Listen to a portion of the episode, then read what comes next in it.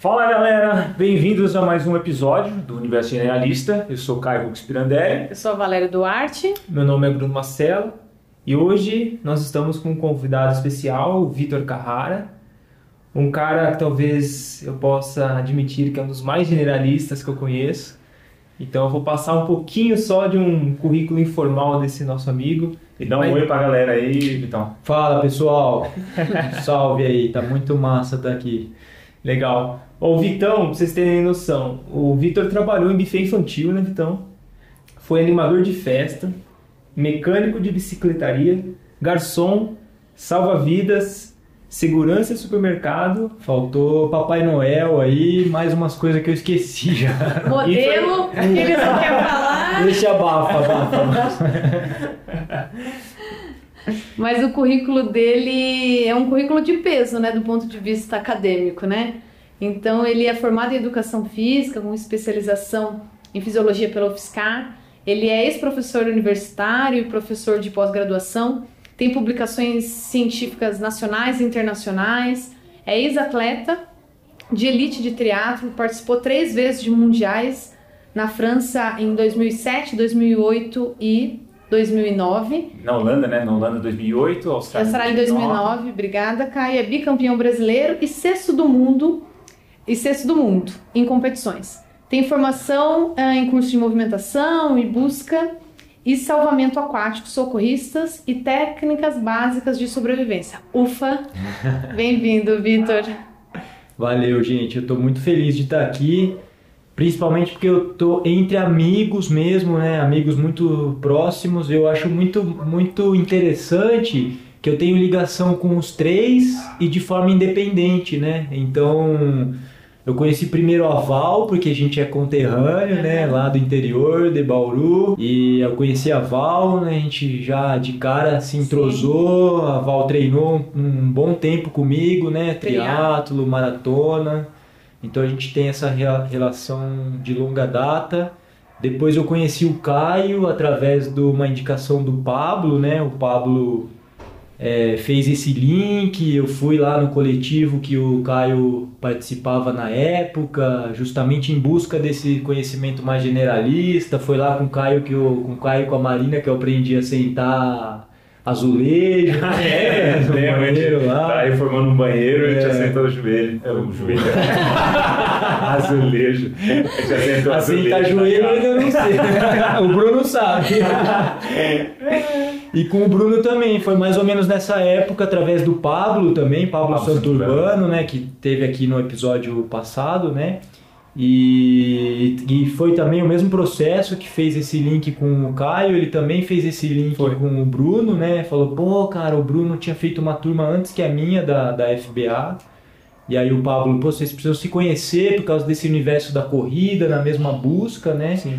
E aí a gente teve uma relação bem próxima, porque o Bruno participou uma boa época na corrida ancestral. Então, muito da corrida ancestral, né, que é a minha empresa atualmente e o Bruno tem, tem muita coisa do Bruno lá. E até hoje a gente faz essas trocas né com vocês uhum. três aqui. Tem muita troca de é muito da minha busca atualmente hoje até no mestrado foi por ter contato com o Victor né. Dele ter me apresentado a, a, antropologia e a e mais a fundo a biologia evolutiva em relação à corrida humana. Então eu devo muito ao Vitão aí dessa empreitada e o Vitão foi o cupido. Nossa! Ai, como vocês são Isso foi importante também, né? Que eu fiz essa ligação entre a, a, Val e o Bruno, né? E a gente, a gente foi... se casou. É. então o culpado, em parte, sou eu. Né? Legal, pessoal. Obrigado. Estou muito feliz pelo convite. E, enfim, né? A gente Finalmente. já algumas tentativas, né? Por logística e tal. E obrigado pelo espaço aí. E aí hoje você mora e, traba e trabalha em Ilhabela, né? E você tem essa a empresa, né? Chamada Corrida Ancestral e que funciona como uma assessoria esportiva, missa cursos e palestras de imersão ancestral. E é isso que a gente vai explorar, né? O que, que é corrida ancestral e, e a gente poder, enfim, achar as pessoas entenderem também o, o quão amplo é esse, esse campo da além da corrida, além do esporte que você trilhou, né? Para um, uma, uma perspectiva diferente. Né? E, a, e, acho que a gente pode começar com essa, né, quando a gente viu seu currículo, você tem um, um currículo muito de atleta, muito extenso, né, de mais de 300 competições aí, né, de, de triatlon. E, e você foi, assim, não, o sexto, né, sexto do, do mundo em 2008 na Holanda. E como é que foi esse processo? Hoje você meio que saiu desse ramo do esporte, né? Então, como é que foi esse processo de desconexão com o esporte? Eu até foi uma relação crítica com o esporte, foi uma autocrítica que você teve com. Como é que foi esse processo para você chegar hoje nos projetos que você tem? né? E a gente pode trilhar para o público entender também, né? Essa, inclusive o título do episódio já traz um pouco dessa reflexão. Massa, que é, eu acho que esse é o tema principal, né? É um processo de desconstrução. Acho que a corrida ancestral ela é isso. Ela não é um contraponto, né? Às vezes eu encontro pessoas das antigas, né? Principalmente pessoal de Bauru que eu saí de lá e não acompanhou o processo e vê como um radicalismo, né? Porque eu acho que se você, se você olhar o ponto de partida e o ponto de chegada, né, o ponto atual, né, parece algo radical, mas o processo não foi radical, né? Talvez foram coisas que eu consegui resgatar da minha infância, né, que eu não coisas que eu achava que eu nunca ia linkar, por exemplo, com a educação física, uhum. né? Sei lá, é, um dos meus filmes preferidos da infância foi Indiana Jones. Né? Então eu nunca imaginei que eu fosse linkar a educação física, que o, o esporte me levou para a educação física, cão nas minhas costas, né, no mato. Então, Indiana Jones. É, eu construí essa, essa ligação, mas foi um processo realmente é, contínuo, né? E então não foi não foi um instalar de dedos de uma hora para outra, mas eu acho que isso realmente acentuou lá por 2012, 2013, quando eu dava aula em universidade, né, lá em Bauru, é, eu já tinha deixado a minha carreira de atleta, mas eu era treinador com esse propósito de treinar, treinava atletas amadores e uhum. até de elite, né? Trabalhei com, com treinamento de atletas de triatlo, de corrida, de mountain bike, de, de natação de águas abertas, né?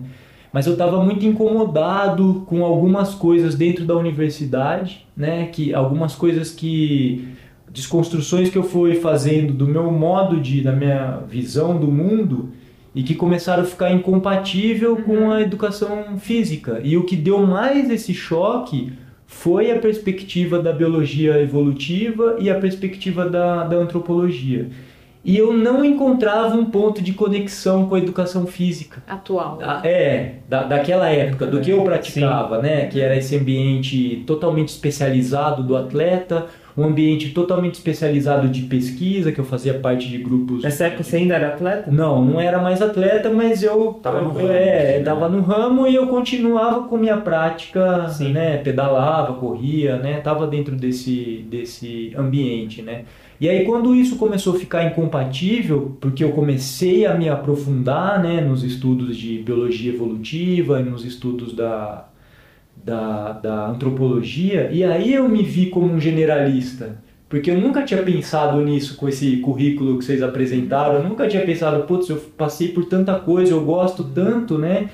É, e hoje eu tenho críticas, por exemplo, que é, minha, minha, minha mãe, minha mãe e meu pai sempre falavam que eu era fogo de palha, porque ah, eu quero fazer judô. Aí entrava no judô, fazia seis meses, ah, eu quero ginástica olímpica. Ah, não, eu quero, sei lá, artes. Entrava numa escola de desenho, sei, sempre fui assim desde a infância, né? E eu não vejo isso hoje como uma coisa negativa, uhum. né? Eu tinha uma ansiedade de experimentar um monte de coisa e, e hoje eu percebo que todas essas como que você não pode linkar arte com, com todas as outras coisas? Como que você não pode linkar movimentação com todas as outras coisas? E aí eu entrei em choque entre a especialização e o, e o generalismo. E aí eu percebi que o generalismo é uma, um alimento para você ser o que você quiser, no momento que você quiser. Você só dá uma polida para uhum. você se aprofundar. Então eu tive essa oportunidade de, né?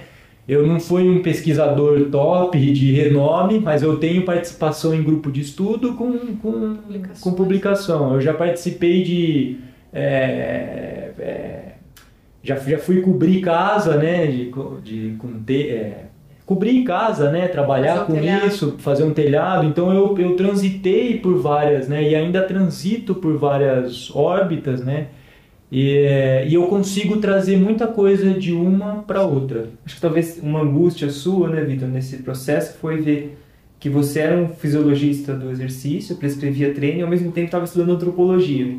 Mas não encontrava ninguém que conseguia fazer esse link, né? Exato, e, e você vê como ninguém pensou nisso, né? É, e acho que... eu acho que é legal trazer para o público também qual é o insight da antropologia. Qual foi, por exemplo, a corrida?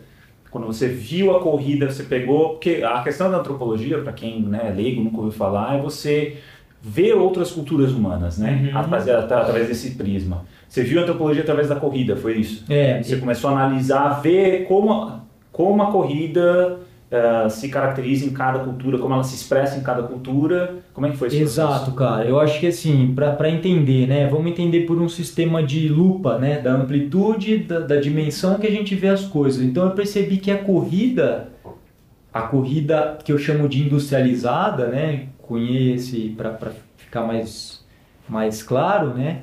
Que é a corrida, é a corrida cultural da nossa, da nossa cultura, né? Que é essa prática, perspectiva. da nossa perspectiva de participar de provas, de treinar, ela é uma fração ridiculamente pequena do que é a corrida dentro da sociedade humana, né? Então, conforme você vai ampliando essa lupa através da, né, através da, da, da antropologia e, e da, do viés aí da biologia evolutiva, que a gente percebe que é uma fração ridícula do que representa a corrida humana. E aí eu comecei a me aprofundar mais na corrida por outra perspectiva, tanto que hoje foi difícil para mim esse rompimento, né? Imagina. Hoje a corrida ancestral eu tô tendo que reestruturar esse nome corrida ancestral, uhum. porque eu percebi que mesmo a corrida humana ela não acontece, ela, ela é uma manifestação espontânea. Né? O generalismo prepara o humano para ser um corredor. Não um evento em não si. Não um evento em si, né? Então é, é, eu fico puto. Pode falar puto? Pode. Pode.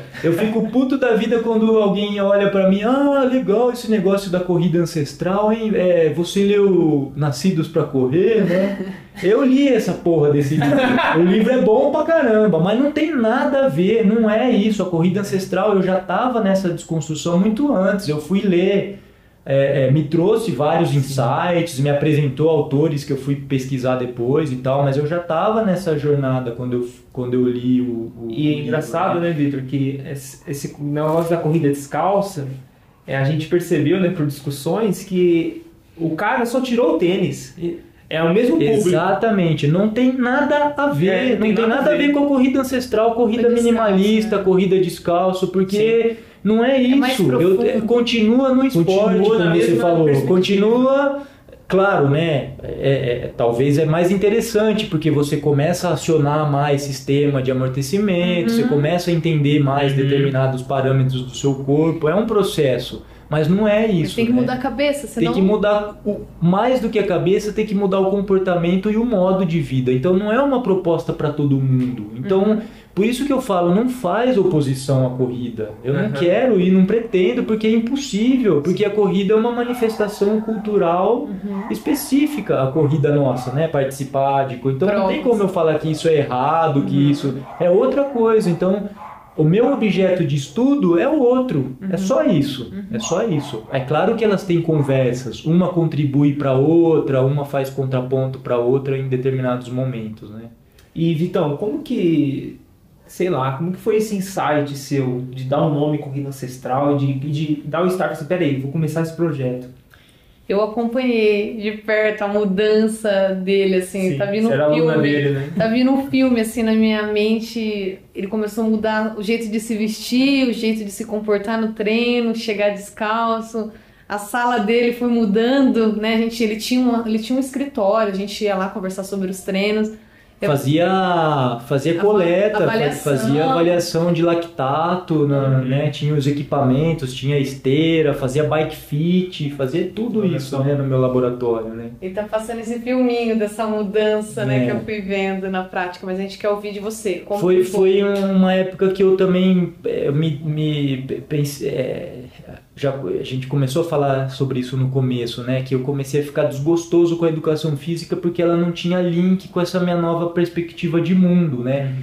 Então eu falei, meu, Já tinha até arrumado um trampo com um amigo que estava montando um, um, um hostel que ele estava construindo de bioconstrução lá na Bahia. Eu pedi demissão na, na, na, universidade que eu dava aula, vendi minha parte para o meu sócio da, uhum. da antiga assessoria, que está com ele até hoje, maior sucesso, já era sucesso na época, então foi uma questão mesmo de ruptura uhum. opcional minha, né? E, e eu ia cair fora da educação física, né? E foi justamente quando caiu na minha mão essa perspectiva, comecei a estudar o Lieberman, né? E aí pesquisando a fundo, eu caí no Pablo, eu já estava nesse, já, já tinha corrida ancestral o nome, eu já tinha pensado nisso, né? Uhum. Então me reconectou com a educação física, com a fisiologia, com a, por esse por esse prisma, né? uhum. né? Por essa. Trouxe tesão de novo. É, aí eu fui fazer o curso do uhum. Pablo, né?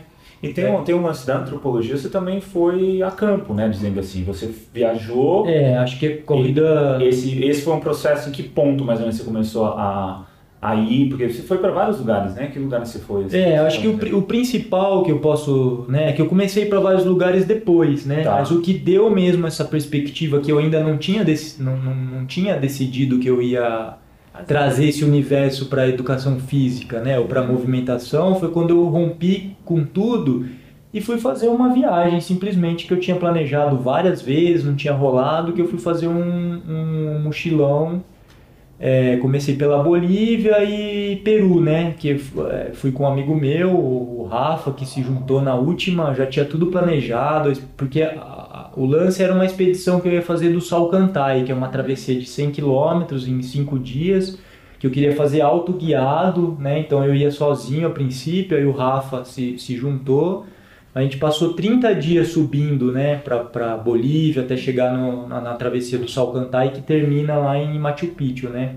Então a gente foi subindo de ônibus e foi fazendo aclimatação, né, altitude, e aí esses cinco dias que realmente mudou muito minha perspectiva, porque eu comecei a ter contato principalmente com as etnias ali, os Aimarás, né, os Quechua, e observar essa galera na montanha, né? Então na época eu não estava no, no, tava começando o nível de desconstrução, eu estava com um coturno de tre... Você foi comigo, né, Val, fazer compra, lembra? Sim, a gente na, foi na. É, a gente foi comprar As a bota roupas, que calça. eu não tinha, calça, enfim.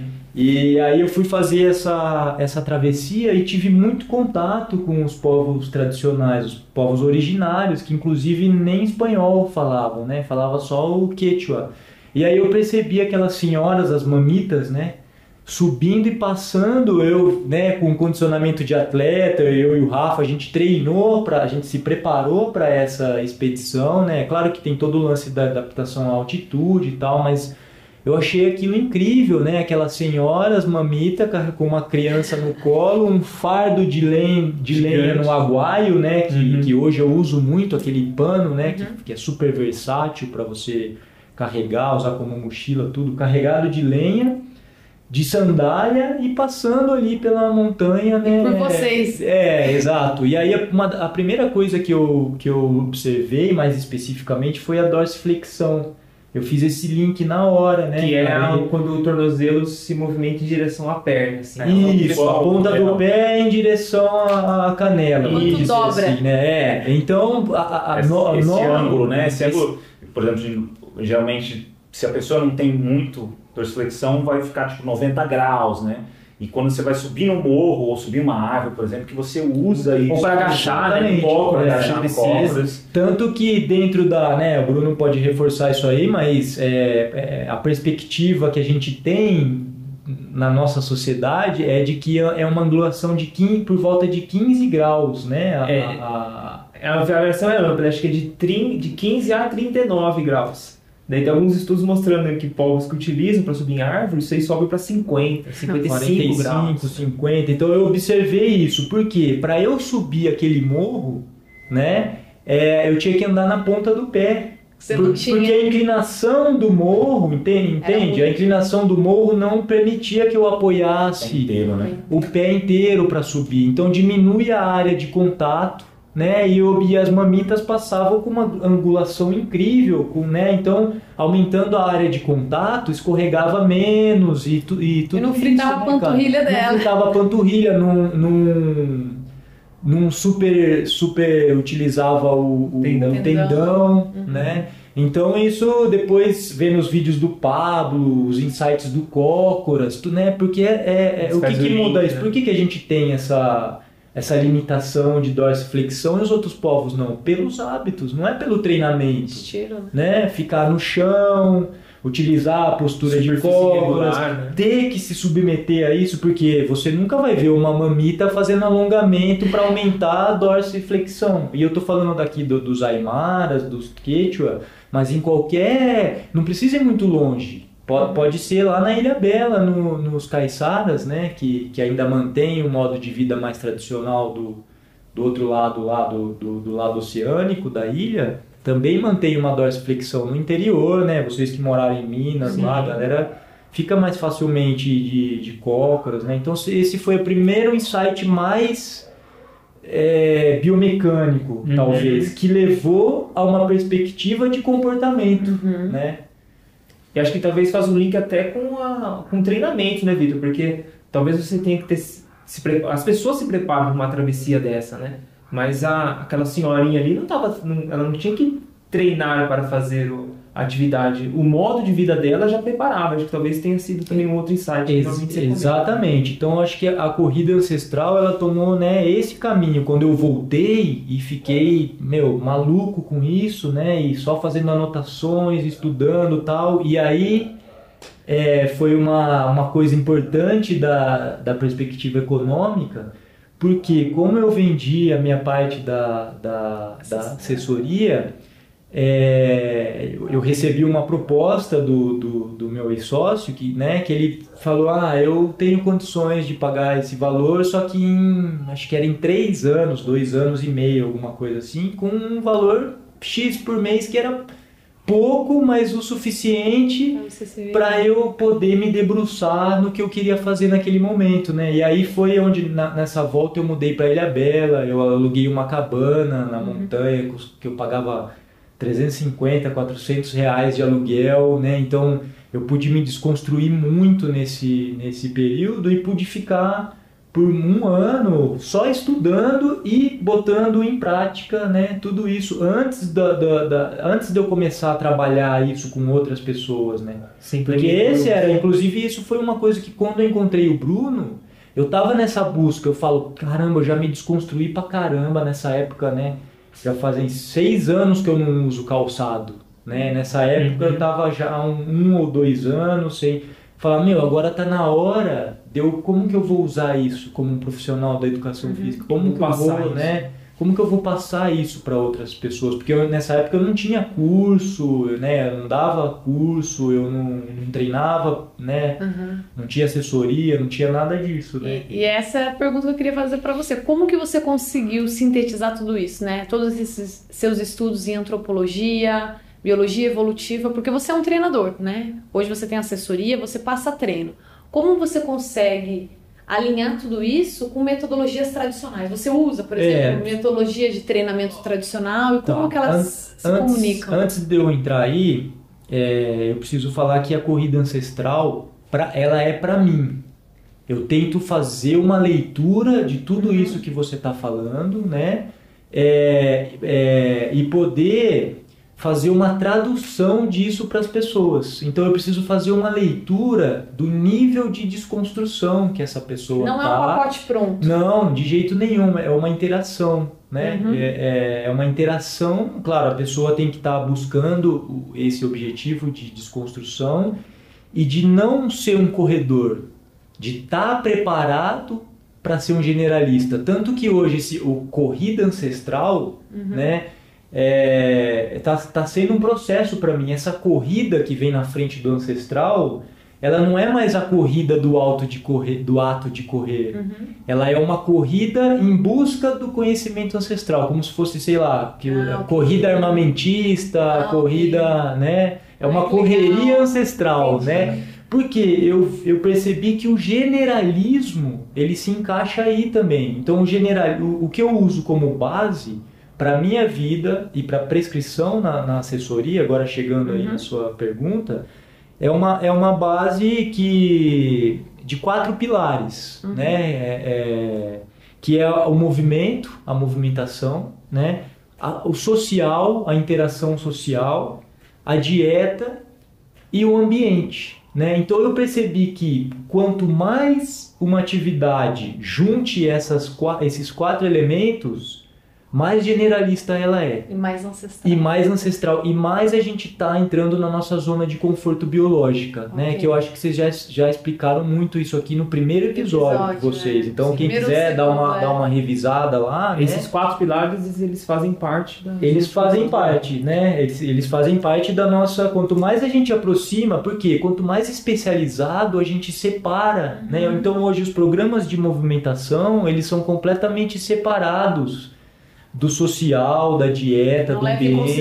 Exatamente. Co- Por que a dieta? Ah, não, mas o meu treinamento leva em consideração a dieta. Não, não é isso que eu tô. A movimentação, por exemplo, em busca do alimento. Porque para mim o centro, a real zona de conforto biológica é o forragear. Uhum. Forragear também, vocês já, já falaram sobre isso, é a, é a ação de qualquer animal em busca de qualquer coisa para sobrevivência, né? A movimentação em busca de, de alimento, de interação é, social, né? Uhum. E o ambiente é que pauta tudo isso. Então, como a gente está o tempo todo na nossa sociedade controlando o ambiente, então eu gosto muito de um exemplo que eu sempre dou no começo dos cursos, das palestras e tal, que é do, do zoológico, né? Então eu sempre faço essa provocação. É, então eu gosto de fazer essa, essa, essa provocação, né? Falar, ah, olha, a gente mudou de ramo agora, a gente é sócio, nós vamos montar um zoológico. Vamos pensar num bicho aí. aí alguém dá um exemplo, sei lá, uma, uma girafa. Então a gente vai montar um ambiente para essa girafa.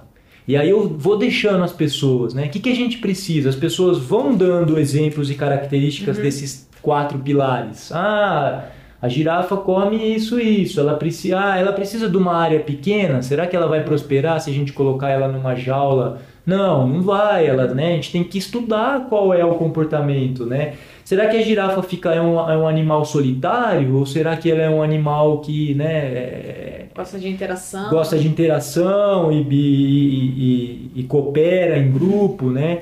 E aí a gente monta lá o nosso zoológico. O nosso zoológico, então, né, tem que pensar na área que esse anim- na área ou se ela precisa de uma árvore, se, um- se é um animal que braqueia, Uhum. que, que arborícola, que precisa subir, Tipo escalar dela. o tipo de movimentação, a dieta normalmente, né? Se a gente está pensando realmente não é uma ração pronta. É o né, que tem a ver com, com a evolução dela. a Exatamente, por né? exemplo, como que se alimenta uma serpente? Com um rato vivo, né? Ela precisa é, desse estímulo da caça, né? precisa da- ser um rato, não pode ser uma exatamente, folha, né? É, exatamente. Então, e o ambiente que, que gera tudo isso, né? E nós, a gente pensa, né? É. Porque nós, nós somos um animal de cativeiro, não, não, não dá para fugir disso. Nós somos, todos, toda a vida é selvagem e que se tornou animal, né? De cativeiro ou não. Poucos ainda animais estão, né? Enfim, Domesticados Domesticado né? é os que, o que nós domesticamos, né? Então a gente leva em consideração na hora da gente criar, vocês também falaram muito disso no episódio de arquitetura aqui, Uhum. né? Então a gente leva em consideração isso na hora de criar o nosso zoológico, né? É que é muito doido também essa. a- a- como as pessoas também falam que a gente é muito cultural enquanto espécie, ignora muito o aspecto biológico, em termos de, de, de- dessa, desse conforto biológico, porque acha que cultura dá conta de tudo, mas a gente Tem um limite. tem um limite isso, né? Então você pode até a cultura pode até assimilar várias coisas, mudar várias coisas, mas qual é a consequência para a nossa saúde? É aí que a gente entra As no campo da biologia evolutiva. Exatamente, por isso que a biologia evolutiva ela tem que ser levada em consideração até pelo estudo da antropologia. Porque muitas, muitas vezes na antropologia cultural fala, não, o ser humano é culturalmente construído, blá, blá, blá. não, não é bem assim. Né? Tem ambientes que você prospera e tem outros que não. Né? Então, os que prosperam quer dizer que eles têm mais uh, ressonância com, o nosso, com a nossa história biológica, a história evolutiva. Né? Então, nada melhor do que você transmitir isso para atividade física, né? para corrida, cara. para qualquer outro tipo de atividade. Eu acho que é isso que o, que o, o Vitor faz. Né? De- Essa é a proposta. E aí, para isso, eu trabalho com algumas frentes, né? A assessoria é uma delas, né? Então, a assessoria É, eu trabalho com um grupo pequeno de alunos, mesmo porque não é todo mundo que está é, é, que, que, entende ou que está disposto a, a, a, se integrar né, nesse uhum. tipo de. As pessoas estão muito mais preocupadas com performance, rendimento uhum. esse esportivo cultural, né? Sim. Então eu trabalho com os meus alunos.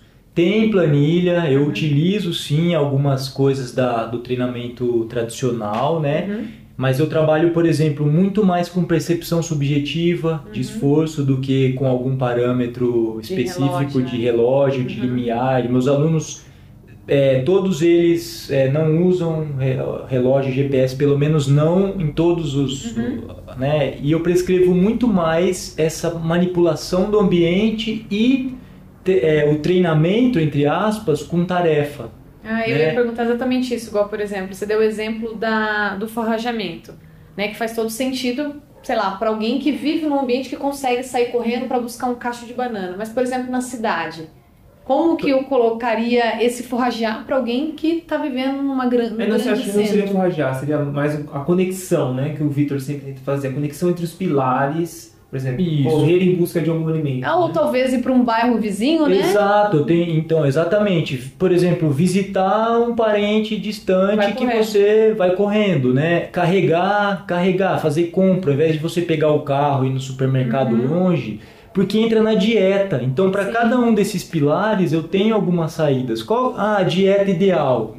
Não, não é dieta palio, não é dieta, eu parto de outros princípios. Uhum reforçar, por exemplo, o local e, e o da temporada, uhum. né? Então consumir de produtores locais uhum. que você pode ir buscar a pé correndo e voltar carregando, Sim. fazendo e, e, com isso você está fazendo relação com as pessoas do bairro, né? Uhum. Ultimamente eu tenho prescrito muito um a, a, os deslocamentos em espiral a partir da casa ah, e conhecer atalhos você tem que dominar, né? O Caio tem me ajudado muito a desenvolver esse lance do território, né? Sim. Você tem que saber todos os atalhos uhum. para uma, uma, uma eventual evacuação, fuga. Qual o caminho mais curto até a escola do seu filho? Qual o caminho mais curto, sei lá, até a polícia, até o hospital? Ou se saber. você estiver fugindo de algum perigo, de algum né? perigo, né? Então você tem que primeiro dominar o seu, o seu território e interagir com a vendinha do tio, Sim. né? Alguém que produz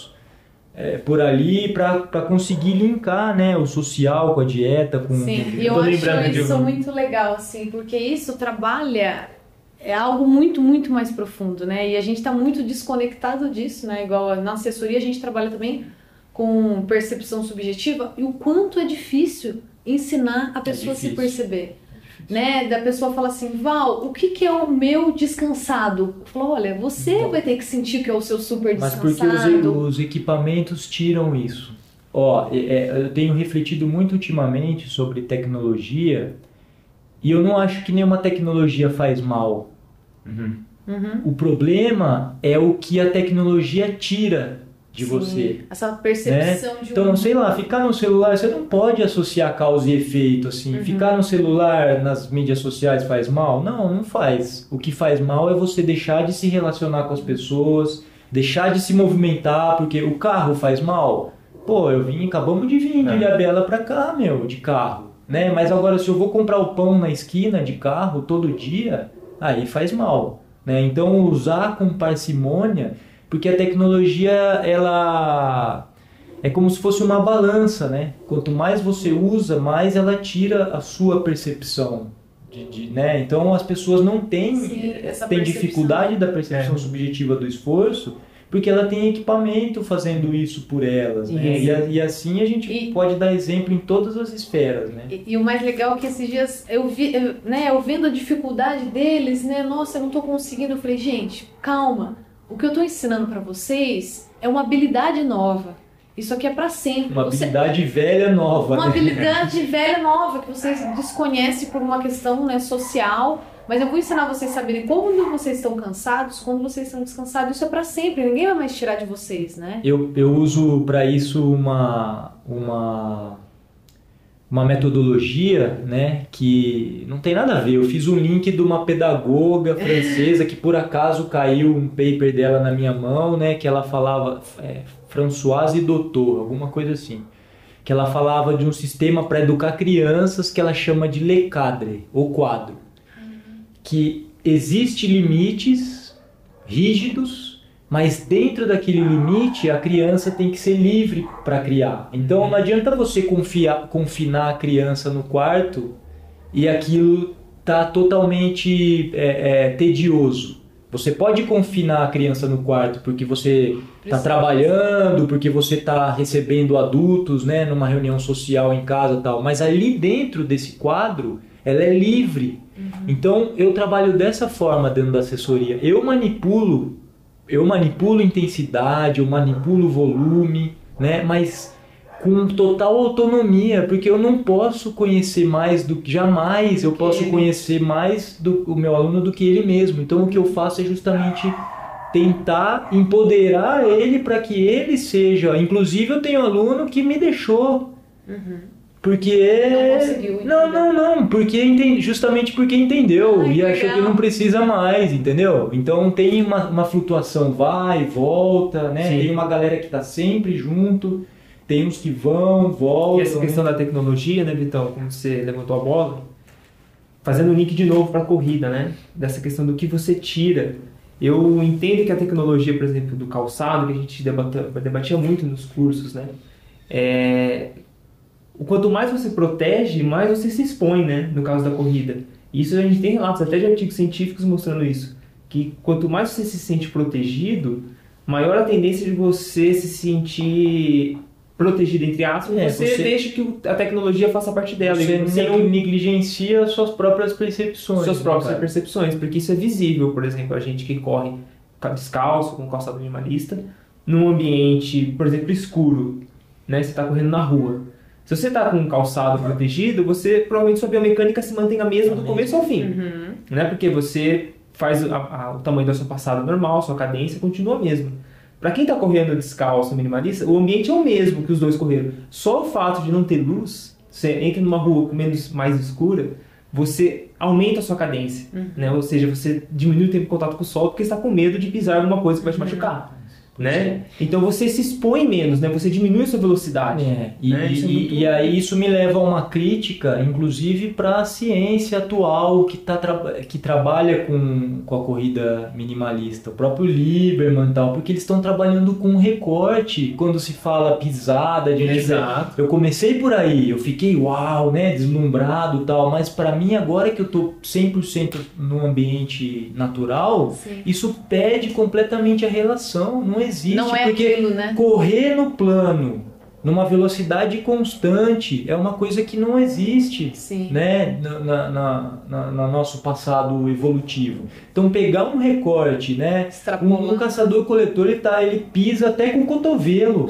Porque ele tem uma densidade óssea maior por ser generalista, né? Ele cai desde criança, cai, toma capote, levanta de novo. Inclusive eu estou trabalhando com uma máxima agora que é, que eu, que eu tenho percebido que é assim, né? Que a gente tem dois tipos de lesão, né? A de causa específica e inespecífica. Sim. Né? A, a, a de causa inespecífica é as que a gente mais trabalha, as dores crônicas as fascite, as tendinite, né, que são as mais complicadas, né, porque as, as de causa específica é você dar uma porrada, você sabe o que aconteceu, são, você torceu o pé porque enfiou o pé no buraco, você, sei lá, você caiu e então eu percebo que quanto mais você se expõe a lesões de causas específicas, menos você fica suscetível a lesões inespecíficas. Sim. Dá pra, dá pra... Sim, dá pra entender. Porque você está descalço no ambiente natural e se expondo a, a, a, a lógico, com esse, com esse uhum. controle da balança de é, risco e perigo, né? Uhum. E a habilidade está no meio. Você vai ampliando a sua habilidade, você se expõe mais, né? Uhum. E aí eu tenho percebido cada vez mais isso, né? Quanto mais dentro da minha assessoria e comigo, né? Sim. Quanto mais nego fode o dedão porque deu uma topada ou, uhum. é, enfim, menos queixa tem de, por exemplo, eu me machuco pra caralho, meu. Mas como que eu me machuco? Eu torço o pé, isso pra mim não importa. Daqui a pouco. Eu nem percebo. Quando eu percebo, ué, ah, eu tinha torcido o pé, porque isso não é impeditivo, porque eu não tenho só que correr 10 km e marcar tempo. Aham. Né? O generalismo te dá isso. Eu vou Uhum. trabalhar com outra coisa, eu vou trabalhar outras habilidades. E por isso- e quando eu volto a correr, Aham. eu parto do mesmo ponto que eu parei. Né? Então a gente percebe, você não vê nenhum caçador-coletor ou animal correndo à toa por aí. Não vê isso. E se precisar correr, vai correr pra caramba. E não adianta olhar só os Haramuri, os Tarahumara. Isso é romantizar. Porque você está pegando uma manifestação cultural Exato. de uma tribo. Eles correm pra caramba. E as outras tribos não, mas Uhum. correm. Se precisar correr numa caça de persistência 100 km, corre. É. Tá? Então hoje, por exemplo, eu corro e não é sair para correr e treinar. Eu corro, é, vamos dizer assim, uma corrida mais prolongada e contínua, no máximo uma vez por, por semana. Né? Para os meus alunos eu prescrevo porque é uma ponte, né? Pra, é, é um nível de desconstrução, né? Para os meus alunos eu não prescrevo mais do que três corridas na semana.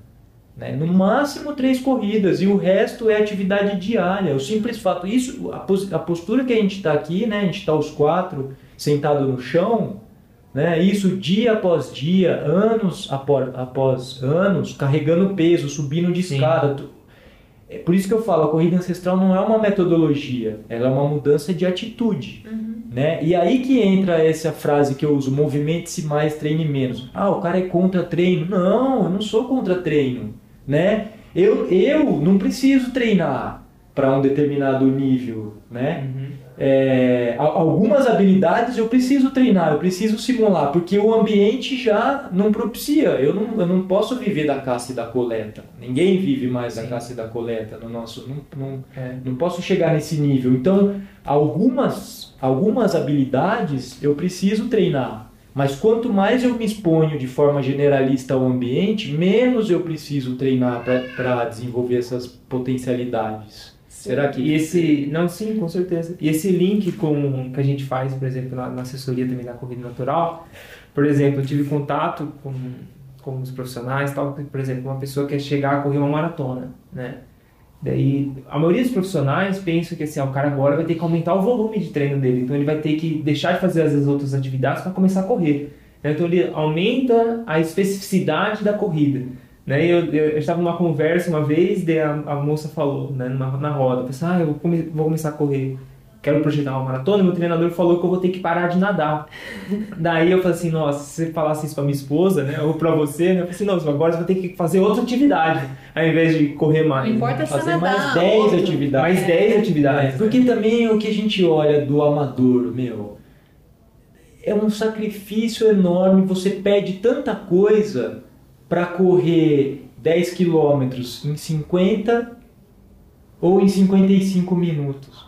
O que, que é esses 5 minutos, meu? É uma, é uma diferença brutal, entendeu? Eu vou dar um exemplo meu, sei lá, vai. O melhor que eu já corri na minha vida, 10 quilômetros, foi que eu marquei foi 35 minutos. Uau. Treinava pra caralho. Hoje, se eu for marcar um 10 km, já marquei há pouco tempo, fiz em 40. Correndo uma vez por semana. Então, essa diferença é brutal se eu for competir. Sim. É. Entendeu? Mas pra gigante. E o que, que é isso para um amador E- e que vai sobrevivência, uma hora né? ou uma hora e vinte? Então, a corrida ancestral é isso. Tá pronto para correr, para escalar agora. Como assim agora? Agora, meu. Pode pegar fogo aqui, pode entrar um bandido aqui. Não para marcar um horário que eu vou ter que fazer um polimento. que eu vou... E a própria periodização do treinamento é, já entendeu algumas coisas, mas não conseguiu traduzir ainda é, isso, sabe? É, Então, por exemplo, o o cross-training hoje está em, tá em alta, né? As atividades cruzadas, isso que vocês estão falando de, de trabalhar com outras Isso, isso. atividades. Tá crescendo, né? Tá crescendo, o crossfit veio disso, Sim. já tem, já tem a, a, a complementação dos, dos esportes específicos, já não é mais como era nos anos 90, de Uhum. pura musculação, já rola essa. Né, você vê os ultramaratonistas de montanha, Todos eles verdade. pedalam, escalam, nadam, remam, né? Então já pegou esses. Só que ainda pegou isso para transferir para especificidade, né? E a literatura mostra isso. Lesão em corridas, os caras que fazem outros esportes se lesionam menos, né? Do que É. o cara que só corre, É. por exemplo. Exatamente. E, e- e- e se um aluno meu ou eu quiser correr uma prova, dá para direcionar em muito menos tempo. É isso que eu ia te sabe? perguntar Ah, agora. pergunta. Sobre a performance. É Esse tipo de metodologia, né, que usa o que a gente tem de mais incrível que o ser humano é, é, que é generalismo. O generalismo a gente consegue fazer um cara ser performático. E, e aproveitando a pergunta da Val, Vi- Vitor, você é um cara, né, assim como eu, que gosta de competir. Né, que acho que você Isso é um conflito para mim, É, cara. então. Entre esse pensamento e. Você foi um cara atleta, né, meu? Então, como que é pra você? Você Eu deixou de tenho essa participar. válvula de escape. É, então, De vez você não deixou de, de participar de provas. Como que foi pra você participando de provas ainda com essa metodologia que você implementa? Pra mim é muito louco isso, cara. Pra mim, quando eu vou numa prova, eu vou muito pouco em prova porque eu sou totalmente desgostoso com, com as organizações. Já tretei com várias, né? É, puta, tem muita coisa é, que- de muito irregular que eu vejo na, na- na- nas organizações de prova de montanha aqui no, no Brasil, que os caras são empresários acima antes de, de serem um, Apaixonado. apaixonados ou mas enfim quando eu participo é, é um laboratório justamente para eu confrontar a minha método ah mas tudo bem cara eu sou um estudo Um de só, caro sim. não dá para ah um, um- você tá falando isso mas você já foi atleta de elite treinou 15 anos Tem a sua história, né? mas o Bruno é assim cara eu treinei o Bruno e hoje ele continua aí né, com, com a mesma a mesma pegada né e o Bruno não foi atleta Uhum. sempre foi um cara ativo. E eu tenho outros alunos, vários alunos meus, que saíram de uma metodologia tradicional, né, e hoje têm performance melhor, né? Então, Você tem alguma prova, Vitor, especial assim que você pode dizer que, putz, essa prova foi. Você sentiu isso? Você sentiu? Essa- cara, várias, mas várias, cara, que até hoje, né, que eu corro, a galera, é que a galera não, não sabe, a galera às vezes se impressiona com a sandália. Ou com a Eu bermuda jeans. se você soubesse que eu corro uma vez só por semana, que eu não treinei, entendeu? Eu não treino pra prova, cara. E tô Eu aqui vou- puxando. É como se, tipo, você me convidar, vamos fazer um. Vamos participar aqui de um teatro? Puta merda, sei lá, vou fazer uma performance lá, vou brincar de, né? Sim. Então é isso, cara. E, e- e os meus alunos, mais ou menos, porque estão nessa, nessa transição. Mas eu acho que a prova mais emblemática Uhum. foi em 2015 em Ilhabela, eu morava lá já, né? E foi um X-Terra lá, de 50 quilômetros. Que eu tava, meu, não tava correndo nada de correr. Mas eu tava Treino, nessa assim, né? época, é, tá, de, de treino, de marcar tempo. Foi minha época mais roots, né? Porque eu dei Sim. uma desconstrução fodida e hoje eu Você remava, tenho né? uma- Você tinha até um. tinha uma, uma canoa caiçara, remava pra caramba, tava aprendendo algumas habilidades de, de, de pesca, né? Era só eu e a Zara, né? A falecida minha, minha, minha cachorra. E, eu caminhava muito, fazia tudo a pé, eu ia fazer compra 12 quilômetros da minha casa e voltava com compra, andava de bike pra caramba, remava e não corria, fazia muita trilha, caminhava demais. Eu cheguei a ter um volume de caminhada de 50 quilômetros na semana para fazer coisa, carregava peso, né? Peso assim, né? A compra, ou enfim. E aí teve uns 50 quilômetros lá que eu ganhei a inscrição. E eu falei, puta, eu vou nessa porra aí, né? Sandália que eu fiquei fazendo na, na noite véspera. anterior, né? Sem E, teste. e aí eu fui, sem, é, aí eu fui, né? Tinha um kit obrigatório que tinha que levar de, de primeiros Hidratação, socorros, né? Tinha, tava lá, tem que levar um squeeze, não sei esse nome, squeeze, Uma garrafa. né? Uma, de, um reservatório de 500 ml, eu levei uma garrafinha dessa, que é uma, essa plá- comum plástica de, que vende água de 500 ml, né? A bermuda jeans, a sandália, fiz esse kit, Fiz o kit, tanto que eu tive que apresentar na retirada de na retirada do kit do número e tal, né? Enfiei no bolso e pau na, na máquina, né, meu? Tava ambientado, tava em casa, Ah, saí na manhinha e fui, fui quarto geral. Cheguei 25 minutos atrás do primeiro, que, que era um, um, é um cara de elite, Uhum. que, né? Inclusive acho que foi o melhor, o melhor corredor de montanha do ano passado. Ele Muito legal. foi o Brasileiro. o campeão, é. E eu fui, cheguei em quarto. E, eu fiquei feliz pra caramba, né? E, e a premiação era só até o terceiro. Uhum. E não tinha categoria. É, não tinha categoria. Aí eu falei, ah, fiquei em quarto, fui embora, né? E aí me desclassificaram, né? E, e foi uma guerra, a galera Falaram que ah, achando que sem era kit. É, falaram, deduziram que eu tava sem o kit, porque como eu era, tinha, se eu não me engano, entre 300 e 400 no, Uhum. nos 50 quilômetros, né? Pessoas. Eu provavelmente era o único Acho que eles sem deduziram. mochila. É isso que eu. Você tava de bermuda jeans, O cara tava de sandália. bermuda jeans, sandália, né? O kit tava no meu bolso, é por isso que eu uso bermuda, né, meu? Porque você é tem, grande. é, a garrafinha encaixa no bolso. Aham. Então essa prova, eu lembro que eu liguei pro Pablo depois, falei, cara, tem fundamento, tem, Tá né? Porque certo. foi a primeira vez que eu confrontei, eu não tinha mais competido na vida. Uhum. Foi a primeira vez que eu. É, acho que foi a primeira prova, assim, depois Bom, de acho toda essa sim. transição e tal. Então, hoje eu participo de prova, de vez em quando eu raspo num pódio ali e tal, né? Uhum. E, e meus alunos também, cara. Sim. Então, sim, né, Val, respondendo a sua pergunta, tem Legal. uma, tem uma, tem uma transferência, né? Beleza. E, e assim, hoje a gente vê é, essa questão da, da movimentação natural, né? Então a gente tem o Movinat, né? Que são coisas que quem não conhece, acho que vale a pena dar uma pesquisada, né? O Movinat que trouxe essa perspectiva diferente, porém é uma coisa que a gente vai debater agora, de movimentação natural, que é o resgate... O I do portal O também, do né? Portal também é um dos caras que, que trouxe um pouco disso, mas acho que o Movinat talvez seja o que trouxe para o ambiente externo, né? De você tentar fazer algumas tarefas fora. E hoje se discute muito movimentação natural. Vou treinar movimentação natural. Tem Né? o treino Gaia, né? Treino aqui Gaia, Brasil, que é importante. Sim. Então, qual que é a sua... O que, que você considera movimentação natural? O que, que cruza com essa galera e o que, que não cruza com essa perspectiva de movimentação natural que o pessoal tem trazido?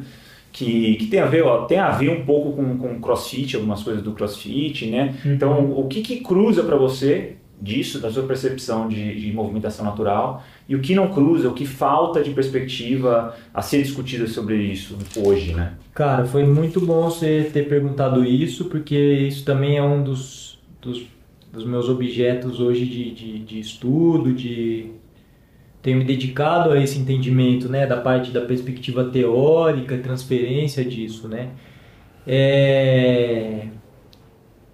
Eu não sou crítico a essa, a essa, a esse modo em que, né, eu só acho que o nome ele não, não tá preciso, Tá. né, porque para começar de uma perspectiva antropológica, natural ou natureza não existia, não existe essa palavra entre os, entre os povos é, tradicionais, Uhum. né? Porque eles não, não vê essa separação. Então, Fazem parte. é, fazem parte. Então, eu acho que para alguma coisa ser natural, você não pensa sobre ela, né? Tipo, fica natural aí, Val, que eu vou tirar uma foto sua. Pronto, já. né? Verdade. Não tem uma crítica também sobre isso na, na, na fisioterapia, de, das avaliações estáticas, Posturais, postural. A partir do Fica- cara que ele sabe que ele está É. sendo avaliado, fica em postura anatômica É. Tem que ir Não. no peito. né, já, já era, já desconstruiu, né? E principalmente o ambiente, cara. Então, eu acho que é muito romantizado e não tem a transferência que a galera imagina que tem. Mas agora, agora eu vou valorizar e muito. É a principal ponte de transferência, porque o cara que mora em São Paulo, então não pode, pra ti, não, né? É, é, um- é um, é um jeito Uhum. de se aproximar. Então eu tenho muito mais certeza, eu tenho mais certeza que uma pessoa que está engajada num sistema de movimentação natural vai ter uma possibilidade de ter uma transferência na movimentação natural de verdade, Um que eu em chamar aberto. movimentação natural natural. né? Industrializada e uma real, né? Do que um atleta super específico que Com treina com máquina em academia e tal. E a mas- transferência que você diz é isso, né? Tipo assim, ah, vou, vai se movimentar daqui pela, pela, pela costa através da costeira, né? Então esse cara que é muito especializado, ele com certeza vai ter vai ter, provavelmente vai ter mais dificuldade de transferência, ou seja, do que ele treina para aquela movimentação de se locomover num ambiente instável e completamente diferente. E vai ter mais dificuldade do que um cara que Sim. treina. sei lá, eu, alguma pe- coisa eu próxima percebo do- muito do isso lá, como eu trabalho como guia, né? Lá na Ilha Bela eu trabalho como guia também, como monitor do parque estadual, então às vezes chega é, de diferentes tipos de pessoa, né? E desde atleta nível X que eu já recebi de CrossFit, que é uma modalidade mais generalista, Perto do que e existe. que trava, na- tipo assim, meu, não, você tem que pular dessa pedra naquela, mas eu tenho certeza que se for numa plataforma você vai pular, né? Mas então o que acontece, cara? Um, um ponto principal, a simetria, simetria e E assimetria.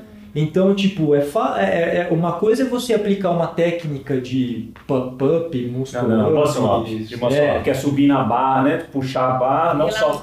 E além do, além do peito, você subir a barra Ah, mesmo com o corpo Tipo, todo. subir no muro, né? É, subir É. no muro, só que na barra. Né? Na, na pedra é diferente. É, é totalmente diferente a irregularidade, o que tem embaixo de você, Rigidez, né? aspereza. Ah, É tudo, tudo. Então, assim, é, é, é, é brutal essa, essa diferença, né? E também eu já recebi pessoas, né? Recebo que é, uma vez, cara, eu fui guiar um cara que até eu, eu, havia até desconfiamos, que o cara entrou em contato, ah, eu quero, eu faço muita trilha, eu quero conhecer, eu quero ficar aí quatro dias, conhecer quatro cachoeiras. Legal. E o cara tinha 180 quilos, cara.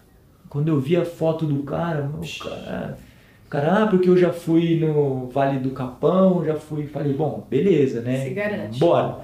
Meu, o cara é um nível de desconstrução Ele arrasou. e aí arrasou. Você vai ver, você vai ver o histórico do cara, entendeu? O cara é um cara rusticão que se mete nas coisas, teve tra- tra- é, trabalha com marcenaria, sabe?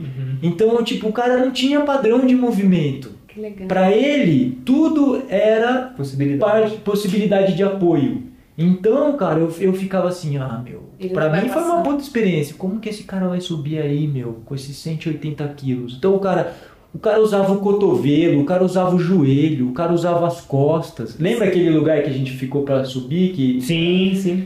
É, Você usa a bunda, você usa a barriga, É. então não, não tem essa, né? Se você fica preso, mesmo numa técnica natural, né? Dessas metodologias que a gente discutiu aqui. Que não são tão né? livres, né? É, exatamente, mas você precisa do ambiente. Então por isso que eu não desprezo essa, porque é a única possibilidade, talvez, de você não ter o ambiente e se aproximar para sido fazer a primeira, primeira linha crítica a- ao movimento rígido de academia, Padronizado. padronizado. Então foi um movimento de ambiente urbano, né, que surgiu e que realmente acho que tenha sido esse link que tem muita muita relação com o parkour, Exato. né? vem é, da o mesma parkour é- escola, o o parkour é uma manifestação mais, né, urbana, cara? né? É, e o parkour é difícil, cara, porque outra coisa, outra crítica, a movimentação natural, natural, é, mudar a a gente né? tende a, sabe, os cara fortão, saltando, tal. Meu, você vai observar um caçador-coletor, não tem, é outra estética. Não vou falar que não tem estética, é outro padrão de referência Sim. de estética.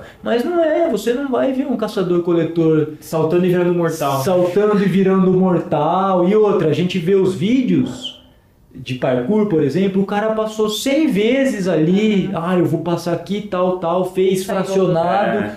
Na natureza não é assim, meu. Então é, a, a, a, a imersão ancestral é para dar esse choque mesmo. É, é, é essa a, a, uma das propostas, né? É isso que eu ia perguntar pra você. Como, o que que é a imersão ancestral que você hoje... Que é um projeto. que é um seu projeto hoje. seu que já tá vindo pra segunda edição esse Tem ano. tudo a ver com tudo que a gente falou. Então, esse processo total de desconstrução, né, que, que, que linka o movimento com o social, com a dieta, com o ambiente, eu só fui conseguir entender realmente, ter alguns insights, quando eu me joguei no ambiente natural, né?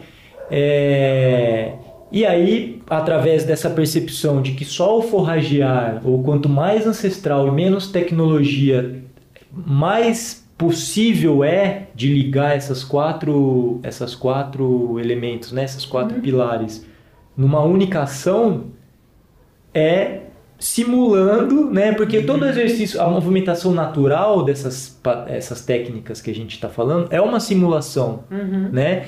E eu não eu vou estar mentindo que a corrida ancestral também não é uma simulação, né? Mas é uma simulação que leva em consideração muito mais variáveis, né? Essas quatro variáveis desse pilar. Então a imersão ancestral ela é isso, né? São três dias. Queria fazer muito mais, mas eu preciso, não dá tempo, É, né? dá. De, de aplicar tudo, né? A gente quer trabalhar com artes, a gente quer trabalhar com, né? Então desde de, de criação de utensílios, de ferramenta, né? Que é isso que eu também uma crítica da minha, minha sobre a tecnologia, né?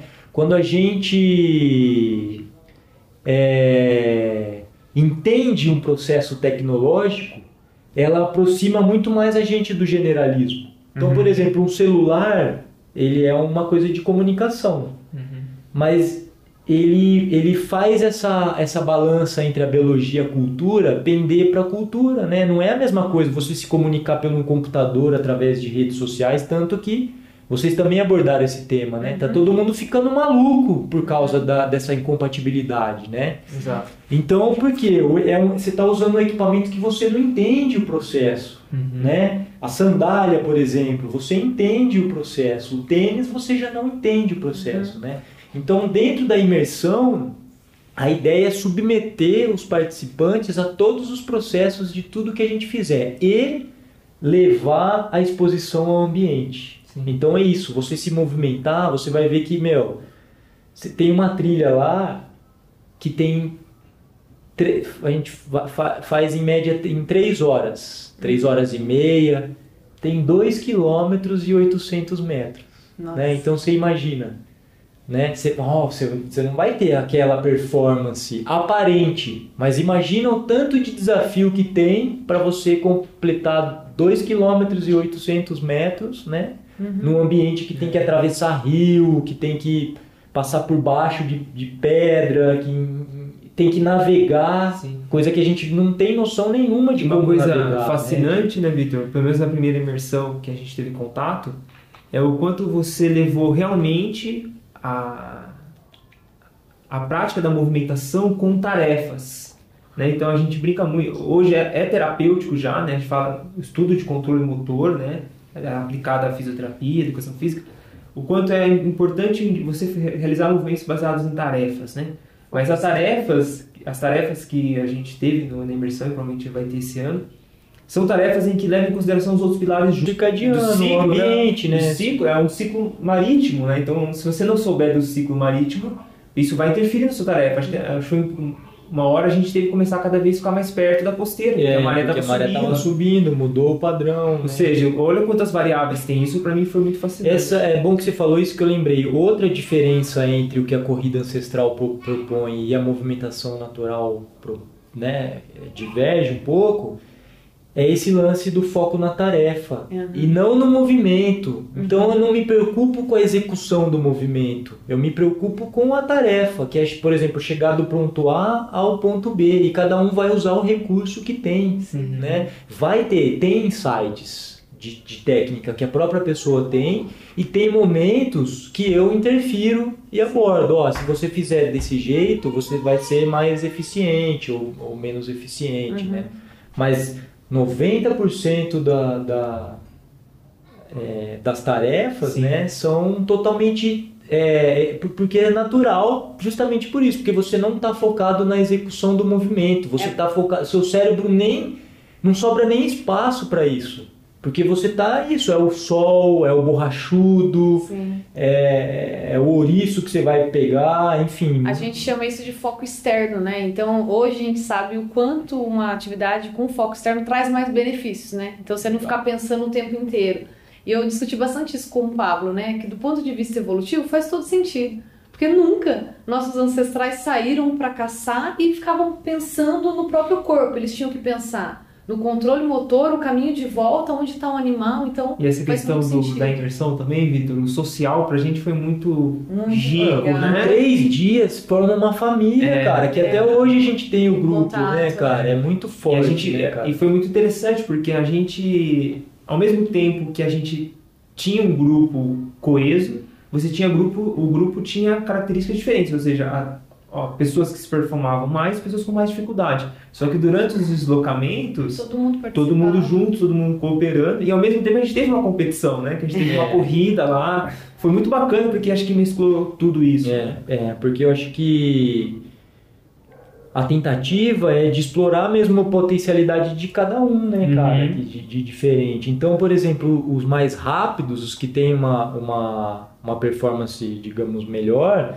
vai ter outras funções, pode carregar mais peso, ou pode ir na frente, procurando, que nem no caso da costeira, que é super complexo, é, identificando um caminho mais fácil para os mais lentos que vêm atrás, né, pegar um caminho que seja mais rápido para o grupo inteiro se deslocar com mais é, eficiência.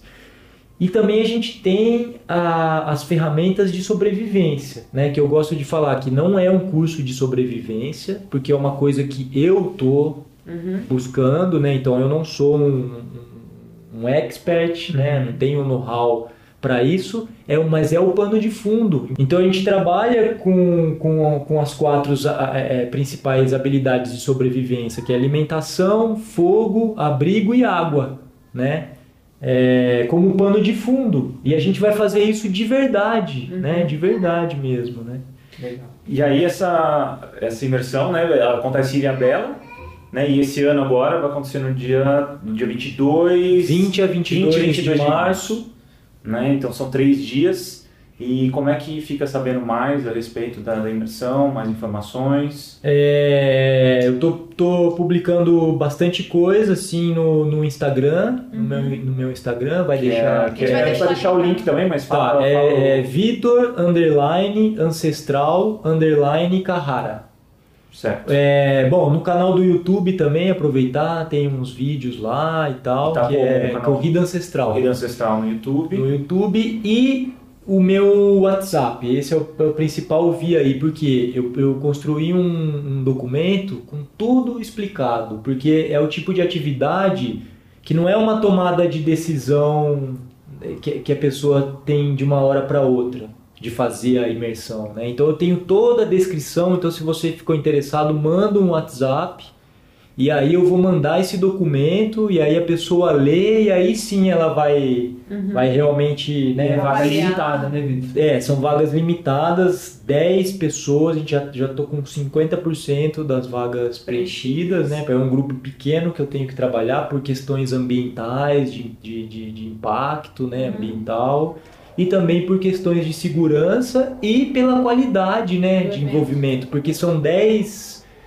participantes, mas tem uma equipe que acompanha também, né? Tem toda a logística de segurança, de alimentação, enfim. E, a- e até para formalizar essa parceria aqui, né?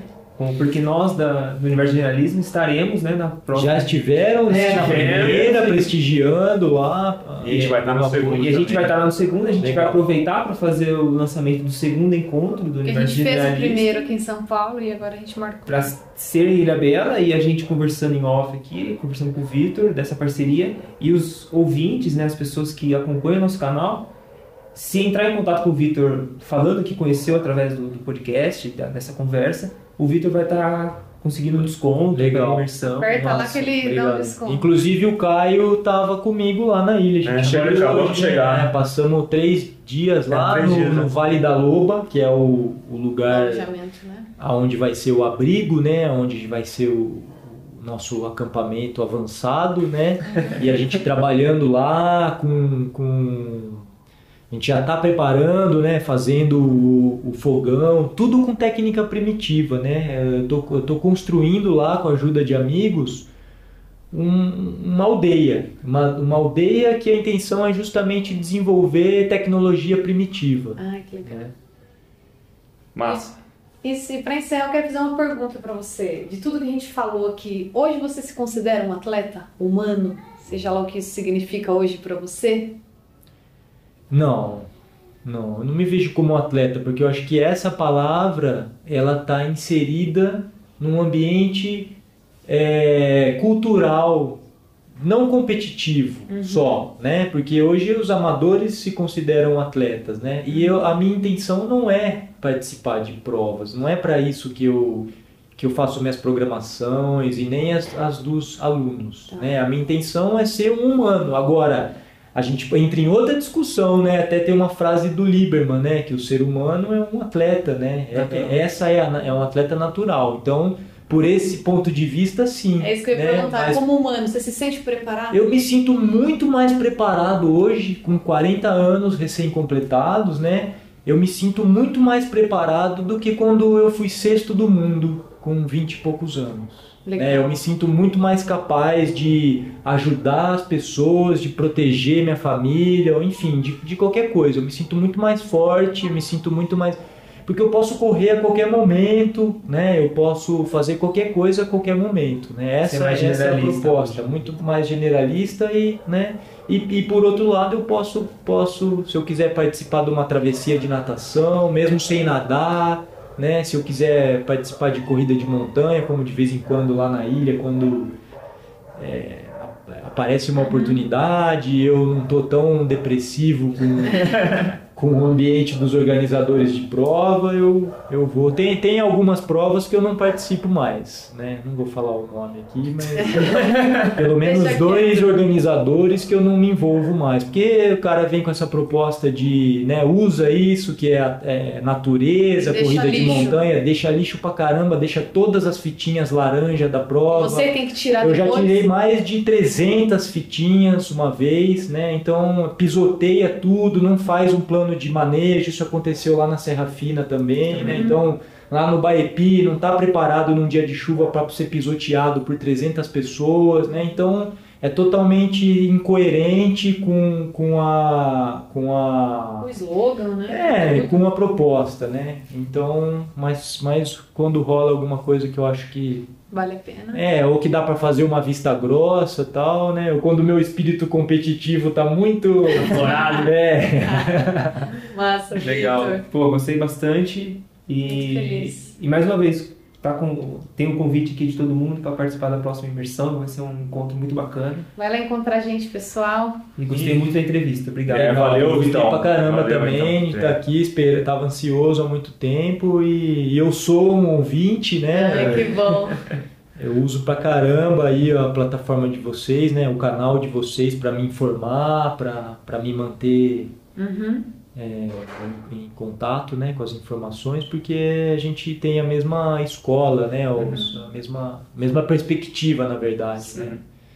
Então eu agradeço, foi massa pra caramba e espero que o público curta, né? Legal. Beleza, galera. Então é isso aí. A gente vai se despedindo. Mais uma vez, obrigado, Vitor. E até a próxima. Falou. Valeu. Tchau, tchau. Uhul!